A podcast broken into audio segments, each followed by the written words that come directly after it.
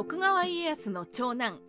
信康を切腹に追い込んだ真犯人は武田。戦国時代を勝ち抜き江戸幕府を開いた徳川家康。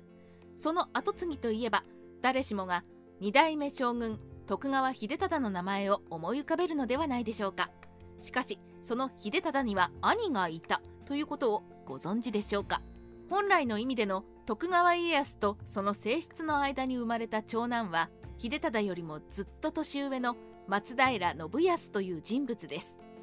性質の長男でしかもずっと年上ということならどうしてその信康が2代目将軍にならなかったの？秀忠よりも先に早死にしてしまったの？と思った方は鋭い。松平信康はわずか20歳で生涯を閉じてしまいその後の家康の後継者争いには登場しなくなります。その死因は病死でも戦死でもありません。父親の家康に命令されての切腹でした。一体何があったのでしょう？まずは通説を確認。徳川家康は織田信長に脅されて泣く泣く長男に自殺を命じた。この長男に自殺を命じたというのは苦労人である徳川家康の生涯でも最大級の辛い出来事だったようです。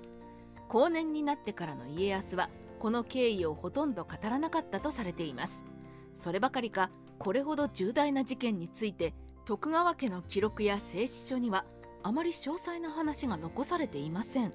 家康本人も含めてその家臣団にとってもこの事件のことはあまり細かく思い出したくない不幸だったのでしょう。ただし徳川時代を通じて語られてきた通説としては以下のようなエピソードがあります。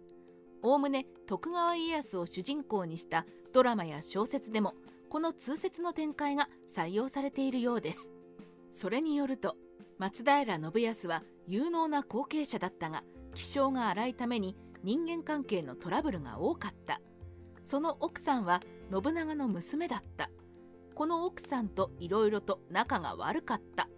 特になかなか男子を産まないことで信康は奥さんを相当にいじめていた。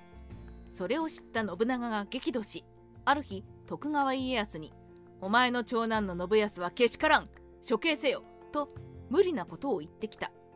悩んだ家康だが泣く泣く信康に「信長様の命令だ。仕方がないのだ」と説得した。信康も覚悟を決めて自決した。つまり独裁者として絶頂期であった信長に家康は逆らうことができなかったためやむを得ず長男に死ぬことを命じた。言われた長男も父の苦悩を理解し覚悟を決めて見事に自決した。そんな一種の美談だった。というわけですね。実は危機的だった。三方ヶ原合戦前後の徳川家臣団。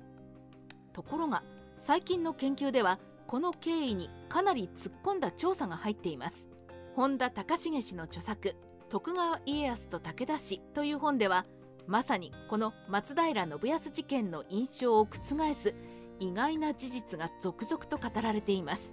特に重要なところとして三方ヶ原の戦いをめぐる経緯を確認しておきましょう。この戦いは通説によると意地を見せた徳川家康がわざわざ城を出て武田軍に野戦を挑み大敗した代わりに家臣団を団結させることに成功したとなります。ですが前述の著作によると実際には徳川家臣団は崩壊寸前の極限に追い込まれていたようです。徳川領では武田家の調略によってどんどん内通者が出てしまうという悲惨な状況が起きていたのです。武田信玄のやり口を知っている人ならピンとくるのではないでしょうか。敵を倒す時はまず敵の中に内通者を作り組織の内部崩壊を促してから最後に戦場で華々しく打ち破る。それが信玄の得意なパターンです。三方ヶ原の戦いでも武田家はこのパターンを使い徳川家臣団の内部分裂を狙ったようです。しかも工作はかなり効いたようで。一説には家康が無理に城から出て武田軍に野戦を挑みかかっていった理由というのも内通者だらけで追い詰められている中大将としての万有を見せないともはや組織が崩壊する寸前だった。という事情があったと言われています。最近の調査が暴き出す意外な黒幕は武田勝頼。よく知られているように三方ヶ原の戦いは武田信玄の病死というハプニングのおかげで徳川家康が奇跡的に生き延びるという結末を迎えます。ところが実際には信玄死亡後も家康は武田側からの工作に何年間も苦しめられたようです。そのことを象徴するのが大岡八郎事件と呼ばれるものでした。これは武田勝頼からの内通の誘いを受けた大岡八郎という人物が家康からの寝返りを企て徳川家康の市場であった岡崎城をあわや武田家に明け渡してしまう直前で逮捕されたというショッキングな未遂事件でした。この時大岡八郎とその一味は残酷なやり方で処刑されたのですが注目すべきはこの事件の舞台となった岡崎城です。当時の徳川家では家康が浜松城をその長男である信康が岡崎城を監督するという分担になっていました。まとめ実際に起きたことは父による粛清？武田勝頼ファンには少し嬉しい仮説かも。大岡八郎事件で内部分裂寸前まで行った徳川家ですがそのしばらく後に信康の死亡という事件が起きた後は一気に勢力を盛り返し武田家を攻め滅ぼすところまで大逆転します。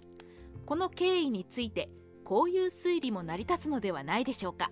岡崎城には大岡八郎だけではなく武田氏に降伏して家康を見限ろうとする勢力がうようよいた。それを統括する立場の信康もどこかでそれと同調しているような不審な点があった。そこでついに家康は信康を粛清して徳川家中に藩を示した。自殺を強要したにせよ暗殺したにせよ信康の死は家康が実の長男でも武田方に近づく気配を見せたらこうだという粛清だったのではないかということです。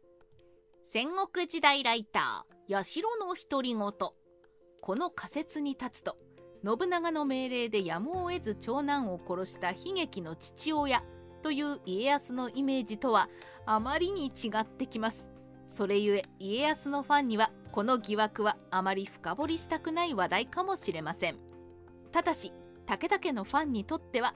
実は勝頼の時代になっても武田家の調略はかなり効いていたということになり留飲の下がるところのある仮説ではないでしょうか。